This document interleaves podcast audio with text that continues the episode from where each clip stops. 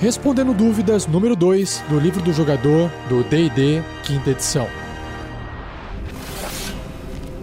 Regras do DD 5E.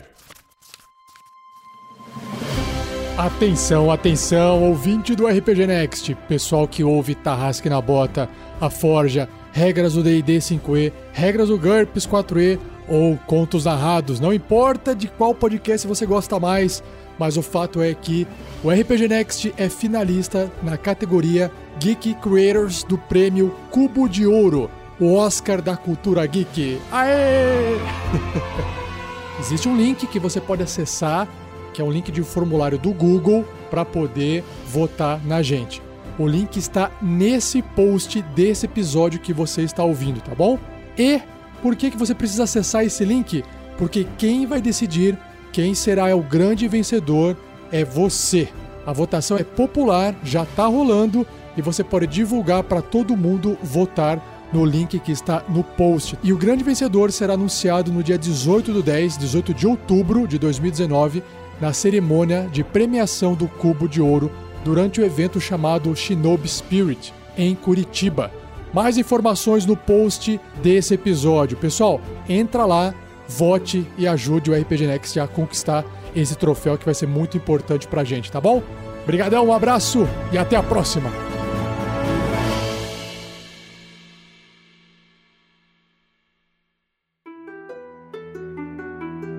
Uma produção RPG Next.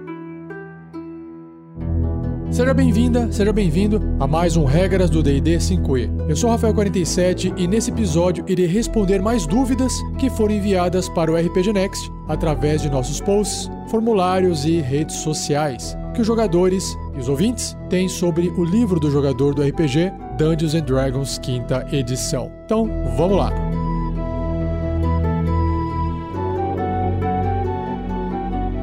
Seja você também um guerreiro ou uma guerreira do bem. Para saber mais, acesse padrim.com.br barra rpgnext ou picpay.me barra rpgnext.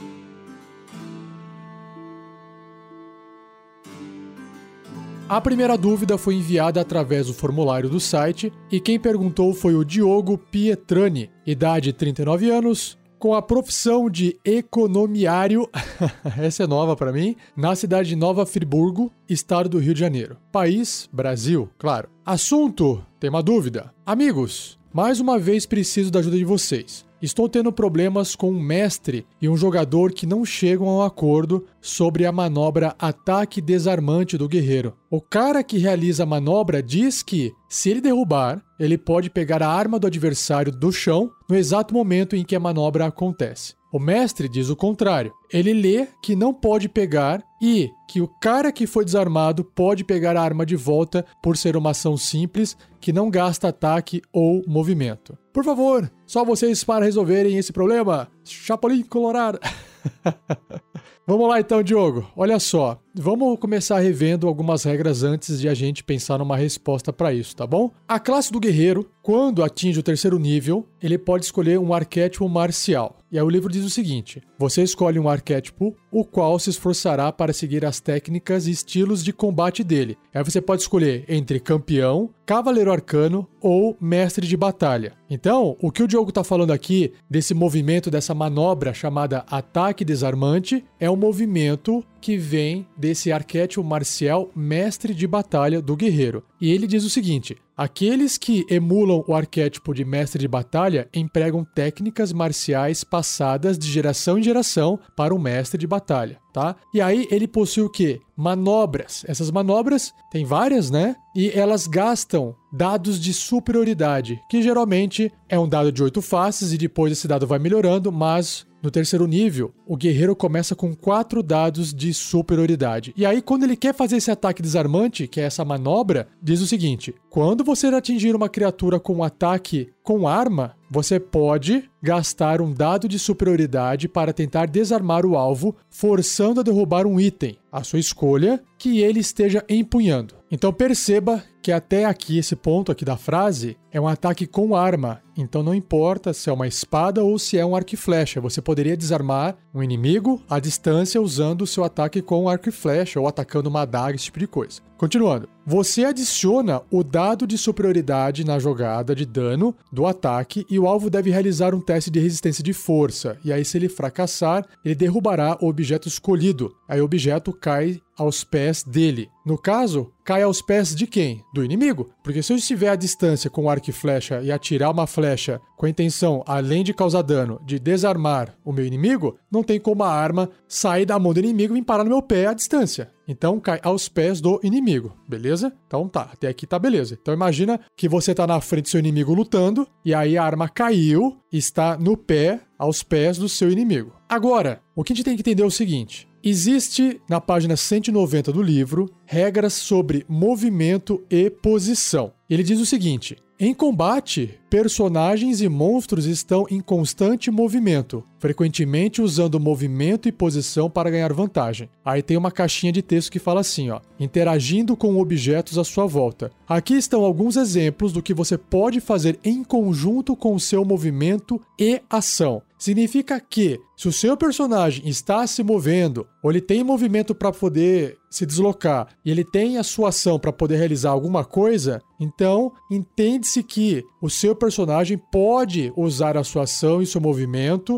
ou mais um ou mais outro, para fazer uma dessas ações aqui que tem várias. Lembrando que o livro não deixa claro o que exatamente gasta movimento e o que exatamente gasta uma ação. E é por isso, Diogo, que o seu mestre com esse jogador estão tendo essas discussões, porque um vai entender a regra de um jeito e o outro vai entender de outra, mas o livro deixa isso em aberto, tá? Mas eu vou dar minha interpretação aqui sobre o que pode ser feito já já. Então, por exemplo, olha só, você pode, usando aqui o seu movimento e ação, sacar ou guardar uma espada. Então, se você de repente diz que saiu em movimento em direção ao inimigo e pretende atacar ele, se você tiver com uma espada guardada, você saca a espada. Não precisa gastar uma ação para tirar a espada e nem para guardar ela, tá? Outro, abrir ou fechar uma porta. Então a porta não vai contar o movimento a mais. Retirar uma poção da mochila, pegar um machado do chão, pronto pegar um machado do chão. E aí, ele pode, até aqui, pegar esse item sem problema algum, certo? Concordem comigo? No entanto, vou continuar aqui com outras regras, então vou parar aqui nessa lista e vou partir para outras regras. Então, até então, pegar um machado no chão faz parte do seu movimento e ação. Então, nada impede de que o personagem que acabou de desarmar o seu inimigo possa pegar essa arma do inimigo, certo? Beleza. Mas existe aqui o seguinte: mais regras que são movimentos especiais descritas no livro do mestre. A primeira é Overrun, que é basicamente você atravessar o seu inimigo, mas na base da força. Você vai, tipo, atropelar ele. O Tumble é a mesma coisa, só que ao invés de você usar a força, você usa a destreza, porque você está tentando fazer alguma manobra ágil, tipo uma cambalhota, alguma coisa, para poder também passar através do seu inimigo. E o Shove Aside é tipo um encontrão, um empurrão. Você usa também a força, mas para poder tirar o seu inimigo daquele local. Tudo isso gasta-se uma ação. Ou seja, se você quiser atravessar o seu inimigo, seja a força ou seja fazendo uma cambalhota ou empurrar ele para ele sair daquele local, isso é uma ação, ok? Então, quando os dois inimigos o guerreiro tentando desarmar o seu inimigo, estão lutando próximos um do outro, eles estão preenchendo quadradinhos no tabuleiro diferentes. Eles estão a cinco pés de distância um do outro, a um metro e meio de distância um do outro, certo? O cara não tem um braço de distância de um metro e meio. Então, na minha concepção, na minha análise, é o personagem que acabou de desarmar o inimigo só poderia pegar essa arma se ele estivesse exatamente em cima do quadradinho, porque ele não tem uma distância de um braço de um metro e meio para conseguir esticar a, o braço e pegar a arma ali no chão, ok? Para mim não faz sentido isso.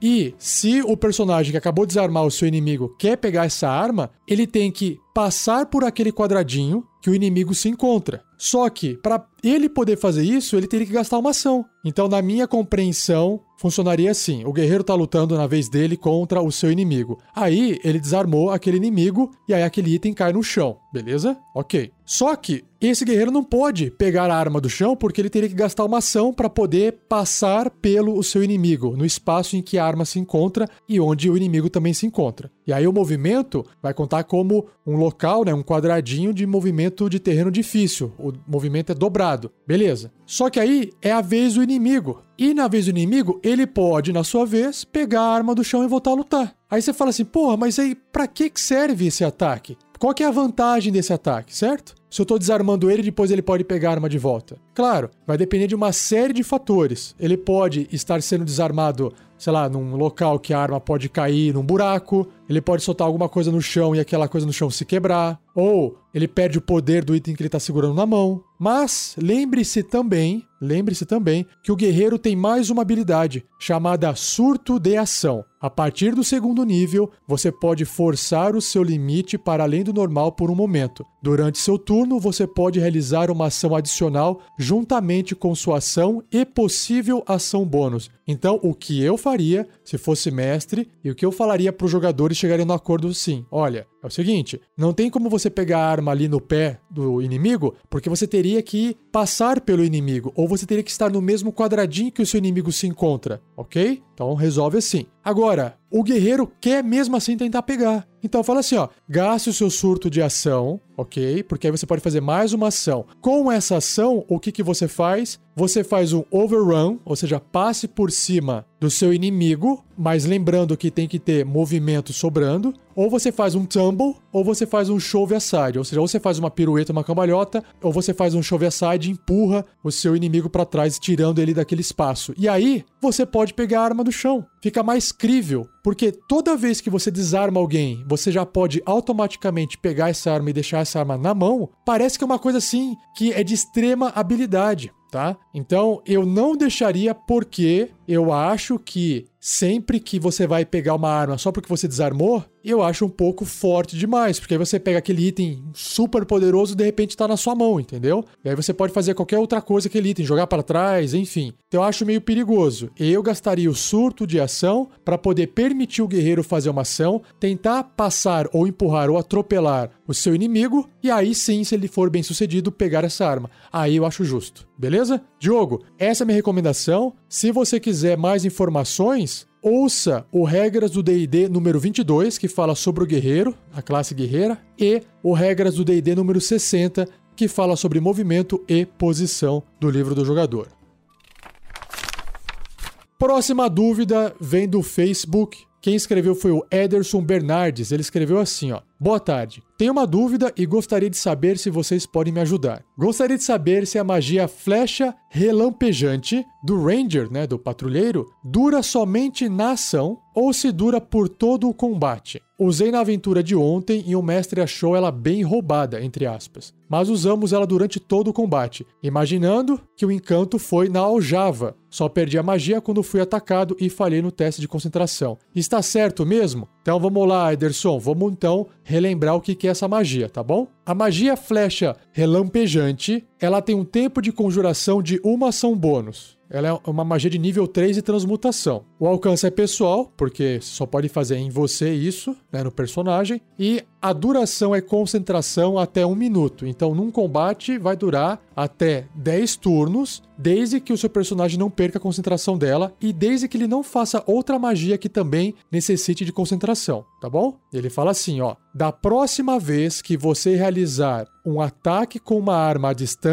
enquanto a magia durar, a munição da arma ou a própria arma, se ela for uma arma de arremesso, se transforma num relâmpago. O que fica confuso aqui nessa frase é da próxima vez que você realizar um ataque, e a outra frase é enquanto a magia durar. Mas vamos continuar lendo aqui, ó. Realize uma jogada de ataque normal. O alvo sofre 4d8 de dano elétrico se atingir ou metade desse dano se errar, ao invés do dano normal da arma. Independentemente de você acertar ou errar, cada criatura até 3 metros de distância desse alvo também deve realizar um teste de resistência e destreza, e cada uma dessas criaturas também vai sofrer 2d8 de dano elétrico se falharem nesse teste de resistência ou metade do dano se tiver sucesso. A munição ou arma então volta à sua forma normal. Perceba, Ederson, que essa magia ela causa bastante dano no alvo e ela também espirra, né? O dano salta para alvos que estejam até 3 metros de distância. Então, se isso é uma magia que fica ativa constantemente enquanto o seu patrulheiro vai fazer um ataque, cara, ela é seria, né, extremamente roubada, mas a interpretação de você está errada. Por quê? De novo, vamos voltar ali na frase, ó. Da próxima vez que você realizar um ataque com uma arma, à distância e enquanto a magia durar. O que, que significa isso? Por quê? Porque o Ranger, o patrulheiro, ele conjura como uma ação bônus essa magia e ele pode segurar essa magia. Ou seja, ele está segurando ali a sua aljava e ela virou um relâmpago. E ele segurou ela, ele não lançou ela ainda. Então ele pode manter essa magia ativa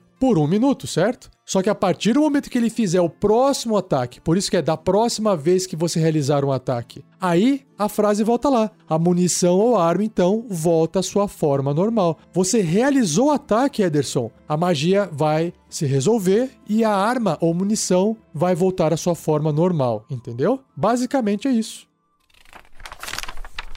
Continuando, a próxima dúvida foi escrita no YouTube, no nosso canal do YouTube, e quem escreveu foi o Repimenta. Lá no episódio 87, no episódio de dúvidas número 1, ele escreveu assim: Olá, Rafael, aqui é Renato Pimenta. Nosso grupo tem uma dúvida sobre a magia lentidão, que diz que a criatura afetada faz um teste de resistência no momento da magia e no seu outro turno, somente no turno e não nos turnos subsequentes, como todas as outras magias de duração. Exemplo: Coroa da Loucura diz que no fim de cada turno, a criatura afetada faz um teste no fim de cada turno dela. Esta é a única magia com esta leitura. Lentidão diz somente no outro turno e não no fim de cada turno.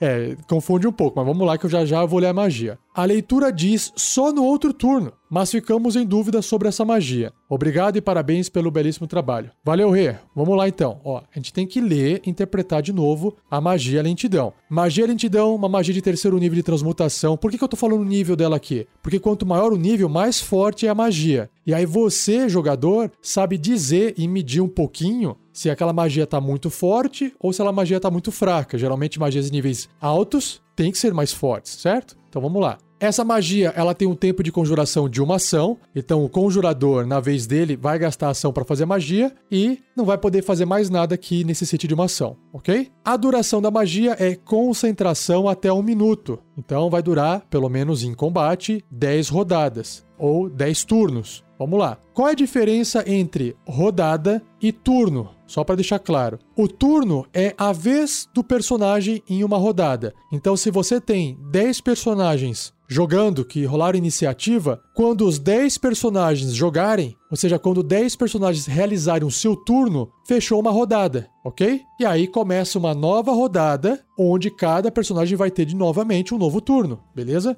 Então deixa eu olhar a lentidão aqui, ó. Você altera o tempo ao redor de até 6 criaturas da sua escolha num cubo de 12 metros dentro do alcance. Cada criatura deve ser bem sucedida num teste de resistência e sabedoria ou será afetada por essa magia pela duração. Então vamos supor que um inimigo lá ficou lento com a magia. O deslocamento de um alvo afetado é reduzido à metade e ele sofre menos 2 de penalidade na CA, na classe armadura, e nos testes de resistência de destreza, e não pode usar reações. Ou seja, se algum outro personagem passar por um inimigo que está lento com essa magia, aquele inimigo não consegue fazer um ataque de oportunidade, por exemplo, ou usar magia de reação ou fazer qualquer coisa com a reação. Continuando. No turno dele, aí esse dele é o que pode confundir, mas ele está falando do alvo afetado, então no turno do alvo afetado, não de quem fez a magia, certo? Ele pode usar uma ação ou uma ação bônus, mas não ambas as ações. Então tá bem claro aqui. Chegou na vez dele, opa, eu tenho algo que eu posso fazer com uma ação e uma ação bônus. Você vai ter que escolher fazer apenas uma delas. Continuando. Independentemente das habilidades ou itens mágicos da criatura, ela não poderá realizar mais de um ataque corpo a corpo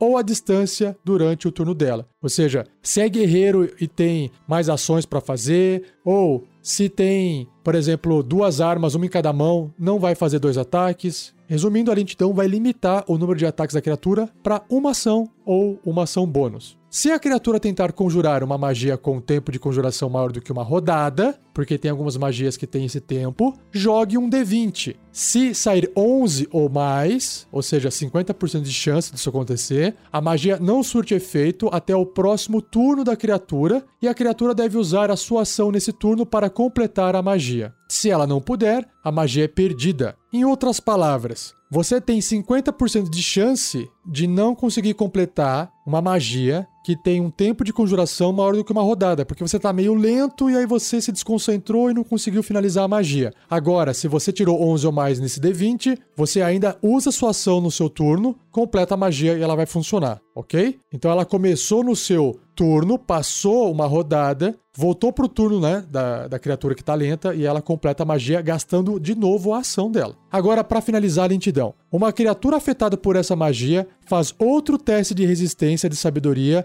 no final do turno dela. Se passar na resistência, o efeito acaba nela. Então vamos lá. Tem lá o seu personagem que é o conjurador, vamos supor que ele é um mago, e o mago fez a magia lentidão num goblin, ok? Não, fazer uma criatura mais legal, num lich. E aí o que acontece? No exato momento em que o mago fez a magia lentidão, o Lich tem que fazer um teste de resistência de sabedoria e se ele não passar, ele ficou lento, mas ainda não chegou a vez dele, certo? Não chegou o turno dele. Beleza. Aí vai jogando as outras criaturas, de repente chega na vez no turno do Lich. O que acontece? O Lich está lento, ele vai ter que usar apenas uma ação ou uma ação bônus, movimento reduzido pela metade, ele tem menos 2 de penalidade na classe armadura e ele também tá com os testes de resistência de destreza também com menos 2. Ou seja, ele tá com isso desde o momento que ele falhou no teste de resistência quando a magia foi feita. Só que aí chega na vez dele, ele não pode fazer tudo o que ele quer, ele vai andar menos e vai ter só uma ação ou só uma ação bônus. E aí o mestre que tá controlando o Lich faz a ação que quer fazer. E aí vai encerrar o turno do Lich, porque o Lich já não tem mais nada para fazer. Ele faz um novo teste de resistência e sabedoria. Se ele passar, a lentidão já funcionou de qualquer forma, certo? Só que aí ele se livra do efeito da lentidão. Agora, se ele falhar, ele continua lento. Deu para entender? Ele continua lento enquanto o mago está mantendo a magia usando a concentração dele. Porque se ele também interromper a magia ou perder a concentração, a magia lentidão para de funcionar. Ficou claro, Repimenta? Tudo bem? Agora, Rê, você comentou da magia chamada Coroa da Loucura. Vamos ver então a Coroa da Loucura aqui para ver se ela é parecida, se ela é igual à lentidão. Coroa da Loucura também é uma magia que tem que ser mantida com concentração, ou pelo menos pode ser mantida, até um minuto. A mesma coisa. E a forma que ela funciona é muito parecida em termos mecânicos, apenas o efeito vai mudar, né? Um humanoide à sua escolha, que você possa ver dentro do alcance da magia, deve ser bem sucedido num teste de resistência e sabedoria, ou ficará enfeitiçado por você pela duração. E aí, enquanto o alvo estiver enfeitiçado, dessa forma, uma coroa retorcida de ferro dentado aparece na cabeça dele e a loucura brilha em seus olhos. Essa criatura enfeitiçada deve usar a sua ação antes de se mover, em cada um dos turnos dela. Então, de novo, quando você fez a magia, apareceu uma coroa lá se essa criatura falhou no teste de resistência e sabedoria. Chegou na vez dela, chegou no turno dela. Aí que entra essa parte do texto. A criatura enfeitiçada deve usar a sua ação antes de mover. Não pode mover e depois usar a ação. Tem que usar a primeira ação para depois mover. E aí continuando aqui, ó. Em cada um dos turnos dela, para realizar um ataque corpo a corpo contra uma criatura, diferente de si mesma que você escolher mentalmente ok? O alvo pode agir normalmente no turno dele se você não escolher uma criatura ou se você não estiver dentro do alcance. E, nos turnos subsequentes, você deve usar a ação para manter o controle sobre o alvo ou a magia termina. Igualmente, o alvo pode realizar um teste de resistência de sabedoria no final de cada um dos seus turnos, e se ele tiver sucesso, a magia termina. Exatamente como a magia lentidão. A criatura fica com essa coroa da loucura no turno dela. No final do turno dela, ela pode fazer novamente um teste de resistência de sabedoria. Se ela passar, a magia acaba, e se ela falhar, você pode continuar usando essa magia. Tudo bem? Ficou claro agora, Rê? Espero que sim, cara. Um abraço então, valeu! Novamente, eu tenho uma dúvida do Diogo Pietrani, só que agora ele escreveu lá no episódio 21 do Regras do D&D 5e da classe Druida, e ele escreveu assim: Opa, bom dia povo! Surgiu uma dúvida muito pertinente sobre o druida. Se ele estiver na forma de um animal que tenha menos de 100 pontos de vida e for alvo da magia de nível 9 chamada Palavra de Poder Matar, ele morre? Então, antes de responder essa pergunta, Diogo, vamos entender o que, que você escreveu aqui, ó. Então, vamos relembrar uma habilidade do druida, que é a seguinte: quando você se transforma, você assume os pontos de vida e dados de vida da criatura. Quando você reverte a sua forma normal, você retorna ao número de pontos de vida que tinha antes de se transformar. Porém, se você reverter como resultado de ter caído a zero ponto de vida, todo o dano excedente será transferido para sua forma normal. Por exemplo, se você sofrer 10 pontos de dano em forma animal e tiver apenas um ponto de vida restante, então, por exemplo, se você se transformou num lobo e aí você só tem um ponto de vida na forma do lobo, ok? Você reverte para a forma do seu personagem original, vamos supor que você seja um druida humano, e você sofre ainda 9 pontos de dano na forma humana, ok? Contanto que o dano excedente não reduza você a zero ponto de vida, você não cai inconsciente. Então, por exemplo, o seu druida tem 15 pontos de vida e ele se transformou num lobo de 10 pontos de vida, só para exemplificar. Se esse lobo, que tem 10 pontos de vida, tomou dano e ele ficou com 1, quando ele levar, ele levar dano novamente, você vai voltar a ser ser humano. Só que você tem 15 pontos de vida. Então, por exemplo, se você tiver nessa situação 15 pontos de vida do druida e mais um ponto de vida do lobo, e você tomou 15 pontos de dano, você vai perder um pontinho de vida do lobo, vai sobrar 14, certo? Esses 14 vão passar pro seu personagem, que tem 15, ele vai ficar com 1, então ele tá de boa, tá vivo, tá fazendo tudo normalmente, porque é assim que no D&D funciona. Você só para de agir, só cai inconsciente quando você atinge zero ponto de vida, beleza? Ok. Agora a gente tem que entender o que é a palavra de poder matar, que é uma magia de nono nível. Então, spoilers aqui para episódios futuros. Ela diz o seguinte, ela é curtinha, ó. Ela tem um tempo de conjuração de uma ação, o alcance 18 metros, componentes verbal e ela é instantânea. E como é que ela funciona? É assim: ó. Você profere uma palavra de poder que pode compelir uma criatura que você possa ver dentro do alcance da magia, que são os 18 metros, a morrer instantaneamente. Você tá tipo apontando assim um dedo, na verdade você não tá nem apontando você só tá falando, porque componentes verbais, né? Você não precisa nem mexer o braço, você só fala do tipo, morra, ou você vai morrer, morra agora, não importa. Ela tem que estar a 18 metros. E você tem que estar vendo ela, tá? Ela não precisa nem conseguir te ouvir. É você que tem que conseguir falar. Ela não precisa nem te entender também, tá bom? A, a, o poder tá na palavra de quem faz a magia e não em quem tá ouvindo. E aí você tá falando para ela morrer de forma instantânea. E aí esse alvo escolhido, se ele estiver com 100 pontos de vida ou menos, ele morre. Do contrário, essa magia não produz efeito. Perceba que não tem teste algum. Se o alvo estiver com 100 pontos de vida ou menos, ele morre instantaneamente. Caso contrário, a magia não surte efeito algum.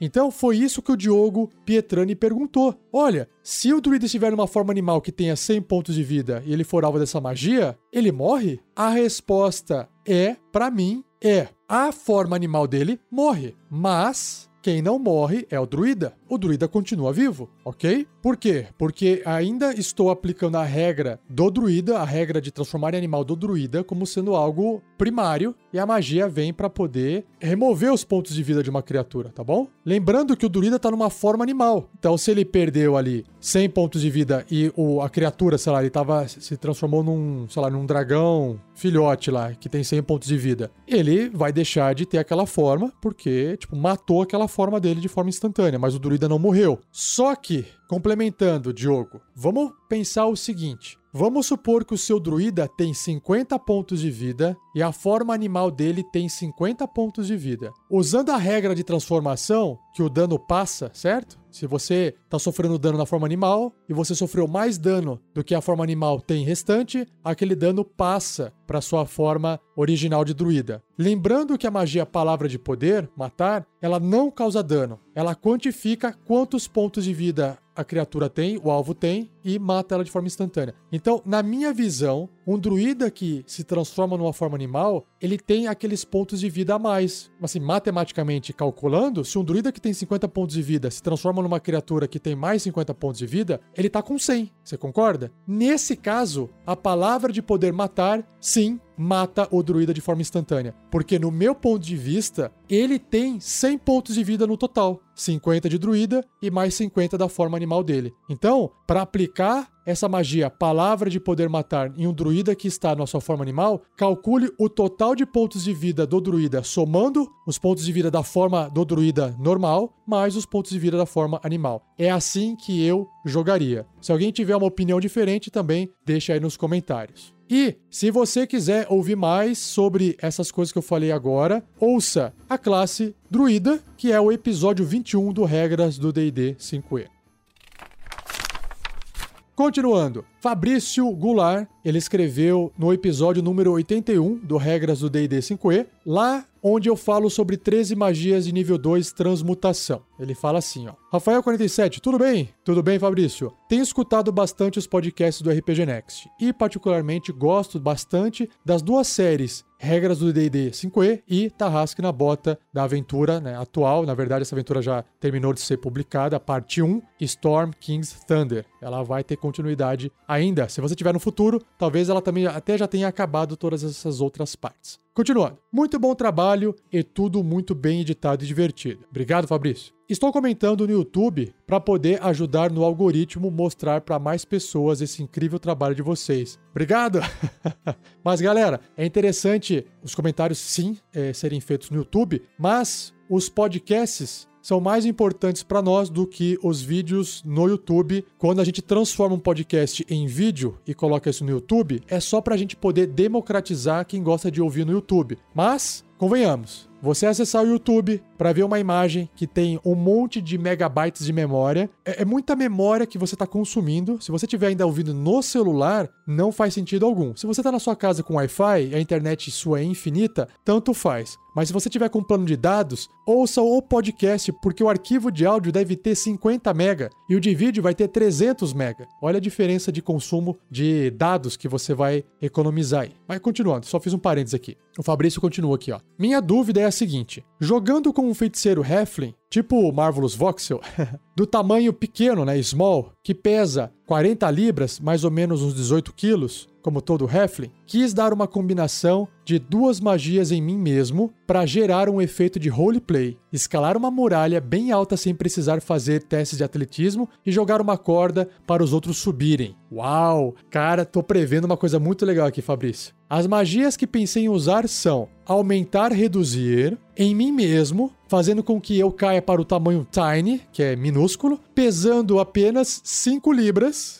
que é mais ou menos ali uns 2 quilos e alguns gramas, combinando com o truque mão mágica, que carrega até 10 libras. Olha só. E aí, ele escreveu, né? Eu entendi que com essa combinação eu poderia voar, entre aspas, por 9 rodadas, com o efeito de aumentar e reduzir, já que as duas levam uma ação para ativar, alcançando até 270 pés de deslocamento vertical, já que eu não deixei o raio de ação do truque. O truque, no caso, é a magia mão mágica. O mestre não entendeu assim. Para ele, o deslocamento contaria apenas como horizontal e acabamos a discussão. Por isso, gostaria de escutar a sua interpretação das magias citadas. Se você concorda com o mestre ou se teria outra interpretação. Abraços. Vamos lá. Muito legal esse e-mail. E olha, deixa eu só bater palma aqui, ó.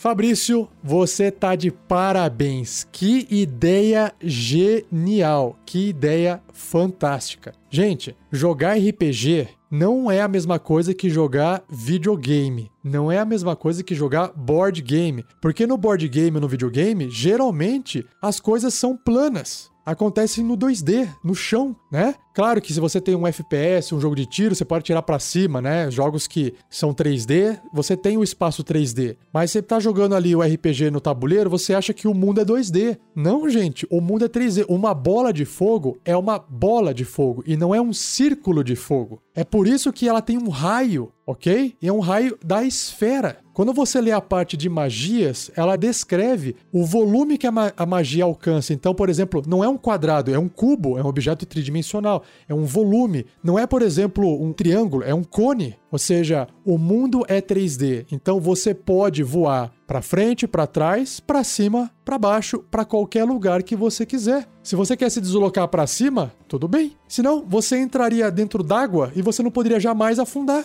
Você só pode nadar para frente, não pode afundar. Ah, eu quero pegar o um negócio lá no chão. Não posso, porque eu tô na água flutuando. Então, primeiramente, o mundo é 3D e não tem nada que impeça de você voar para cima.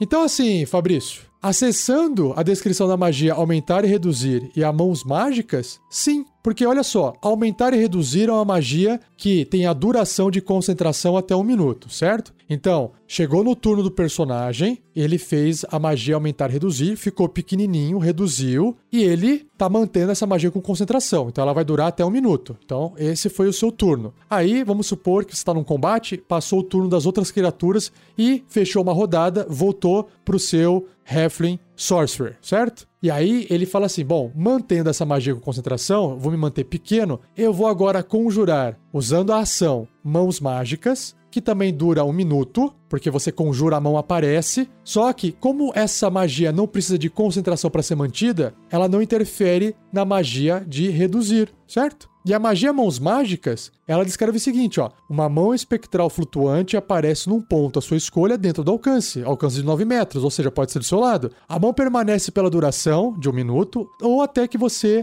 dissipe-a com uma ação. A mão some se estiver a mais de 9 metros de você ou se você conjurar essa magia novamente. Então, como você quer se pegar com a própria mão, porque você ficou pequenininho, então não tem problema. Você pode usar a sua ação para controlar a mão, você pode usar a mão para manipular um objeto, abrir uma porta ou recipiente destrancado, guardar ou pegar um item de um recipiente aberto ou derramar o conteúdo de um frasco. O que pode gerar confusão aqui é que aqui na regra descreve que você pode manipular, usar essa mão para manipular um objeto. E você, em termos de jogo, você não é, o seu personagem não é um objeto, ok? Ele é uma criatura. A primeira frase de aumentar ou reduzir está escrito assim, ó. Você faz com que uma criatura ou um objeto que você possa ver dentro do alcance fique maior ou menor. Então, assim, mãos mágicas, para todos os efeitos, não pode manipular criatura. Então, tudo indica que ela não poderia ser utilizada, por exemplo, para poder pegar um rato, porque o rato é uma criatura, um ratinho, né? Um ratinho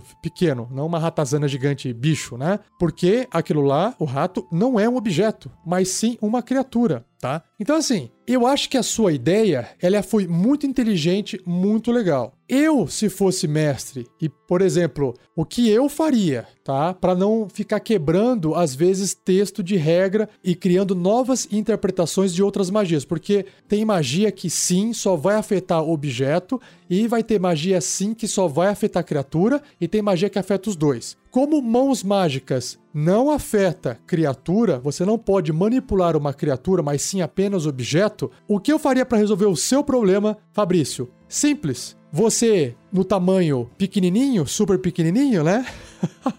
Tiny, você pode subir em cima de um pires, certo? Você fica em pezinho em cima de um pires, ou em cima de um prato, de um disco, ou qualquer coisinha que você possa ficar em pé. E essa mão vai pegar esse pires e vai levantar resolver o seu problema, você estará voando com as suas mãos mágicas e no seu tamanho reduzido. Perfeito? Cara, você pode mover a mão até 9 metros a cada vez que você usa ela, ou seja, a cada 30 pés. Como você vai conseguir fazer isso durante 9 turnos? 9 vezes 9, 270 metros. Perfeito. Parabéns, Fabrício, mais uma vez.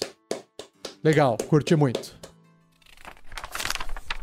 Próxima dúvida, ela foi escrita por Mercury, ou Mercury, depende da pronúncia. E a mensagem foi enviada no episódio 48 do Regras do D&D 5e, que fala sobre ferramentas, montarias e veículos. E o Mercury escreveu assim: Tem uma dúvida. E se um cavaleiro possui o talento Investida Poderosa, ele poderia usufruir do efeito desse talento que requer uma disparada, mesmo estando montado? Então são duas coisas: talento e investida poderosa e o efeito que esse talento tem, chamado disparada, né? Vamos ver aqui, ó. Vamos ler então primeiro essas habilidades aqui. Investida poderosa. Quando você usa a ação de disparada, o que, que significa a ação de disparada? Você, no seu turno do seu personagem, né? Você tem o seu movimento e uma ação. Então você se moveu e você quer pegar a sua ação e fazer de novo um movimento. Isso é a disparada. Você pode mover novamente o seu movimento. Então, você pode usar a sua ação bônus para realizar um ataque corpo a corpo com arma ou para empurrar uma criatura. Então, para todos os efeitos matemáticos do jogo, o seu personagem poderia se mover usando o movimento, depois se move novamente usando a disparada, porque gastou ação, e no final desse novo movimento, usando a ação bônus, faz um ataque corpo a corpo. Essa é a investida poderosa. Continuando. Se você se mover pelo menos 3 metros em linha reta, imediatamente antes de realizar essa ação bônus, você pode tanto ganhar mais 5 de bônus na jogada de dano do ataque, se você escolher realizar um ataque corpo a corpo e atingir, ou empurrar o alvo até 3 metros de você, se você escolher empurrar e for bem sucedido. Beleza, ok? Agora, quando o Mercury falou de um cavaleiro, imaginei ele que pode ser um personagem montado num cavalo, que isso é um cavaleiro, não classe cavaleira, é uma pessoa montada num cavalo. Existe aqui uma regra sobre isso, e tem aqui o combatente montado. Ou seja, todo personagem que subir numa montaria, ele pode se tornar um combatente montado. Só que vocês têm que ver a seguinte regra, que é a regra controlando uma montaria. Vamos ler aqui para vocês, ó. Enquanto você estiver montado, você tem duas opções. Você pode tanto controlar a montaria ou permitir que ela haja de forma independente. Criaturas inteligentes, como dragões, agem de forma independente. Você pode controlar uma montaria apenas se ela foi treinada para aceitar um cavaleiro. Cavalos domesticados, mulas e criaturas semelhantes normalmente têm esse treinamento. Beleza. A iniciativa de uma montaria controlada muda para se igualar à do cavaleiro que a está montando. Ela se move na direção que o cavaleiro comandar e ela pode realizar apenas três ações. Esse é o ponto-chave, Mercury: disparada, desengajar e esquivar ela não pode realizar investida poderosa. Continuando, uma montaria controlada pode se mover e agir inclusive no mesmo turno em que foi montada. Uma montaria independente mantém sua posição na ordem de iniciativa. Ter um cavaleiro não restringe as ações que a montaria pode realizar e ela move e age como desejar. Ela pode fugir do combate, correr para atacar e devorar adversários gravemente feridos ou agir contra a vontade do cavaleiro. Isso é uma montaria independente, tipo inteligente. Em qualquer um dos casos, se a montaria provocar um ataque de oportunidade, enquanto o personagem estiver sobre ela, o atacante pode escolher você ou a montaria como alvo. Esse trechinho aqui não importa pra gente. Mas, respondendo o Mercury, olha só, investida poderosa é um talento do personagem e não da montaria. Eu não posso aplicar investida poderosa na montaria porque quem está correndo é a montaria e não eu. Deu para entender? Então, eu, como mestre, não permitiria um personagem com talento investida poderosa usar essa habilidade, esse poder, estando montado com a montaria, a não ser que a montaria receba treinamento e essa montaria possa saber investir para que o personagem possa realizar esse ataque poderoso uma vez montado. Mas aí isso é outra história para uma outra discussão, beleza? Tem até que pesquisar. Imagino eu que talvez existam outros livros, talvez, eu não sei, que eu não consegui ver todos os livros do D&D ainda, né? Que tenha essa habilidade talvez de quem esteja montado, regras especiais para quem esteja montado, novas habilidades para quem estiver montado para poder usar esses ataques poderosos enquanto montado. Beleza, Mercury? Se você quiser mais informação sobre isso, ouça o episódio 52 do Regras do D&D 5e chamado Talentos, ou o episódio 63 e o episódio 64, que é Combate Montado e Submerso. Vamos agora para a penúltima dúvida do cast de hoje, que foi escrita pelo Gleison Oliveira, lá no episódio 52 sobre talentos. Ele escreveu assim, ó: Boa tarde. Gostaria de tirar uma dúvida. O talento ambidestro faz com que eu possa usar duas armas de uma mão, ou que eu posso usar uma arma de uma mão e outra leve? Ele fez essa pergunta. Por que no combate com duas armas o normal é usar duas armas leves? Então vamos lá. Vamos primeiro entender a regra básica, depois o talento. A regra básica é combater com duas armas. Quando você realiza a ação atacar e ataca com uma arma corpo a corpo, leve, que está empunhando em uma mão, por exemplo, uma adaga, uma machadinha, armas corpo a corpo leve. Você pode usar uma ação bônus para atacar com uma arma corpo a corpo leve, diferente, que está empunhando na outra mão. Então você pode, por exemplo, ter uma espada curta e uma adaga, por exemplo. A espada curta, ela é leve e você pode atacar com ela, e a adaga também é leve, você pode atacar com ela. Você pode ter duas espadas curtas, não tem problema nenhum. Só que você não adiciona um modificador de habilidade ao dano desse ataque extra, a menos que que o modificador seja negativo. Então, se você, por exemplo, tem força 12, que é um modificador de mais um, no primeiro ataque com a espada curta, você vai causar lá o dano da espada mais um. Só que se você estiver usando uma espada curta também na outra mão, e você usar ação bônus para fazer esse segundo ataque, apenas o dano da espada se aplica. Aquele mais um não entra. Só vai entrar se for negativo. Ou seja, se você tiver força 8, o que te concede um menos um nos danos, Nesse caso, você vai aplicar menos um no dano depois que você rolar o ataque da arma. Então, se você tirou um no dado, menos um, zero, tá bom? Bom, continuando aqui, ó. Se a arma possuir a propriedade arremesso, por exemplo, uma adaga pode ser arremessada, uma machadinha pode ser arremessada. Você pode arremessá-la em vez de realizar um ataque corpo a corpo com ela. Isso que é legal. Imagina você com uma espada curta e uma adaga. Você tá lutando, perfurando lá seu inimigo, faz dois ataques, beleza, só que de repente você fez o primeiro ataque com a espada curta e por algum motivo você matou aquele inimigo ou você não quer mais atacar ele. Você pode usar a sua ação bônus para fazer o ataque com a adaga. Só que você pode arremessar essa adaga em outro alvo. E ele não diz que tem que ser sempre esse segundo ataque contra o mesmo alvo. Pode ser contra qualquer outro alvo. Isso que é mais legal. Inclusive, você pode se mover. Então você tá lá lutando com a criatura na sua frente, você atacou ela com a espada curta e aí matou. Você pode se mover, chegou perto de outra criatura e você faz um ataque corpo a corpo com outra arma usando ação bônus. Deu para entender? Agora, o que o Gleison quer saber é o talento ambidestro, porque ele modifica essa regra de combater com duas armas, ele melhora. Vamos lá. Você dominou o estilo de luta com duas armas ganhando os seguintes benefícios. São três benefícios. O primeiro, você ganha mais um de bônus na classe de armadura enquanto estiver empunhando uma arma corpo a corpo em cada mão. Beleza, então você tem mais um de defesa. Segunda opção, você pode usar combater com duas armas, que foi a regra que eu acabei de comentar com vocês, mesmo que a arma de uma mão que você está empunhando não seja leve. Ou seja, não importa mais se a arma é leve, desde que ela seja uma arma de uma mão. Então, melhora demais isso. Você pode estar segurando uma espada longa de uma mão e na outra mão também outra espada longa. Você pode ter duas espadas longas sendo ambidestro. Aí a coisa muda de figura, porque fica muito mais mortal o seu personagem atacando com essas duas espadas, por exemplo. Tudo bem? Claro que se você quiser arremessar a arma com a outra mão, ainda vai ter que ser uma arma de arremesso, tá? Então não vai ter muito jeito. Uma arma, né, que tem essa propriedade de arremesso, tá bom? E por fim, você pode sacar ou guardar duas armas de uma mão quando você normalmente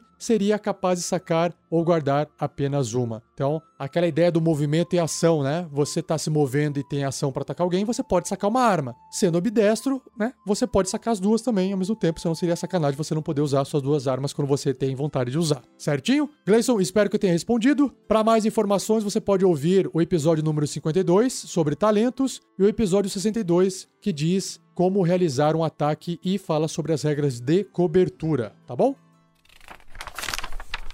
E cheguei aqui na última dúvida que foi escrita, enviada pelo Dirija Bem. Aí, pessoal, dirija bem, hein?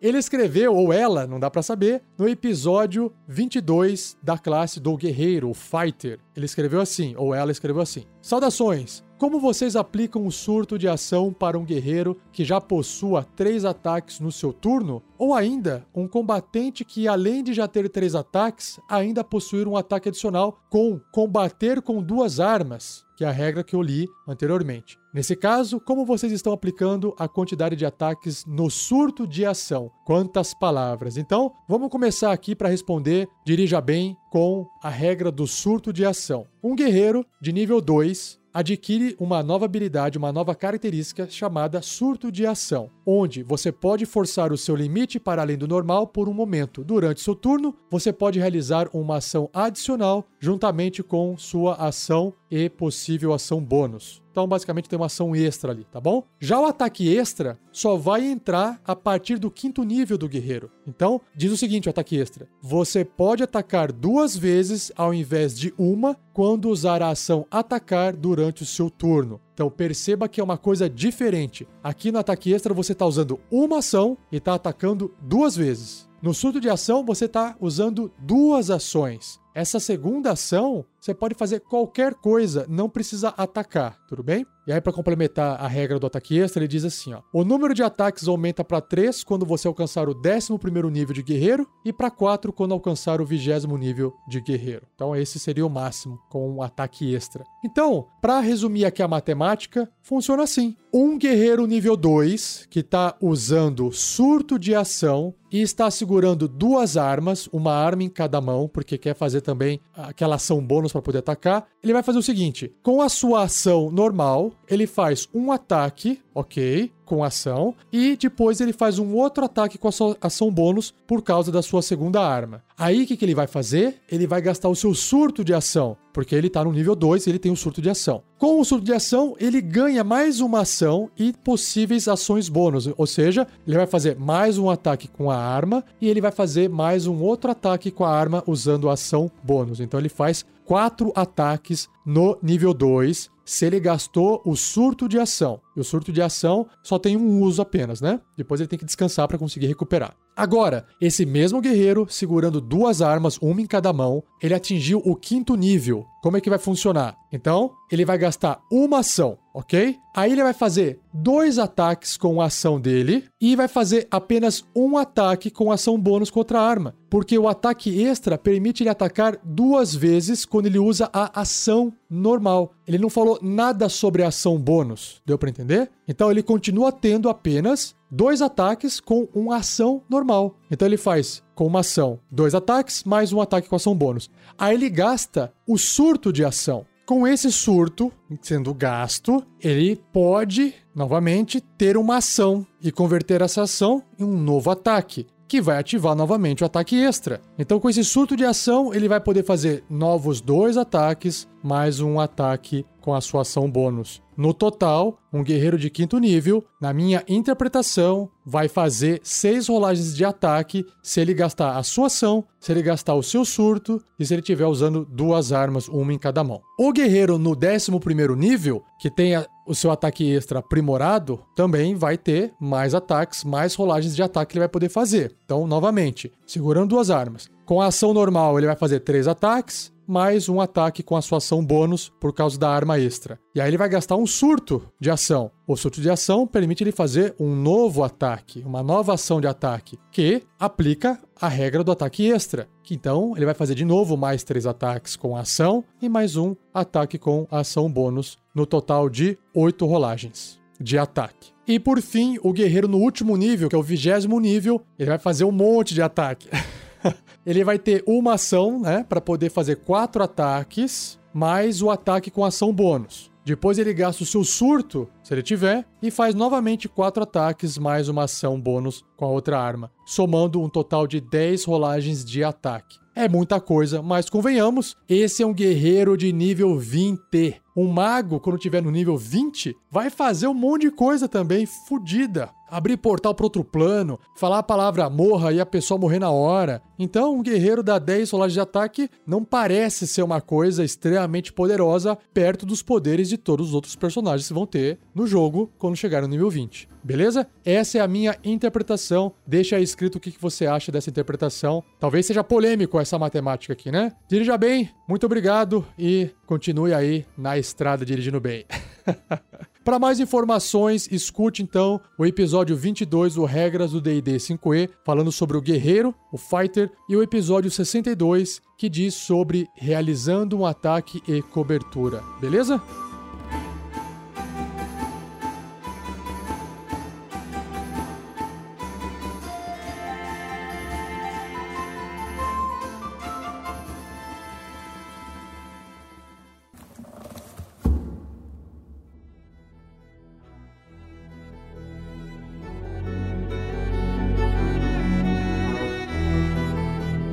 Ufa, terminei! Envie suas dúvidas para rafael47@rpgnext.com.br ou escreva no post desse episódio. Minha intenção é fazer mais um episódio, a versão número 3, respondendo as dúvidas do sistema do D&D quinta edição, tá bom? Não esqueça de compartilhar esse episódio, continue a discussão desse cast no post dele e claro, esse episódio foi editado por Gleico Vieira Pereira. Pessoal, agradeçam a ele, tá fazendo um ótimo trabalho de edição e ajudando o projeto RPG Next. E claro, para finalizar, se você ainda não conhece nossos outros podcasts, nós não temos apenas o podcasts de regras do D&D 5e. Nós temos o Tarrasque na Bota, que são aventuras e RPG sonorizadas. Nós temos a Forja, que é um podcast de bate-papo falando sobre assuntos envolvendo RPG. Tem entrevista, tem conversa, tem recompensas, tem uma série de coisas lá. Temos, por exemplo, regras do GURPS, quarta edição, para quem curte GURPS, e até um podcast chamado Contos Narrados com histórias que a gente roteirizou, gravou e sonorizou, com historinhas curtas de terror, aventura, esse tipo de coisa, tá bom? Muito obrigado, pessoal, e não se esqueça, não perca o próximo episódio, onde eu irei falar para vocês finalmente as magias de sexto nível, começando com sete magias entre as escolas de abjuração, adivinhação e encantamento. Beleza? Um abraço, obrigado e até o próximo episódio.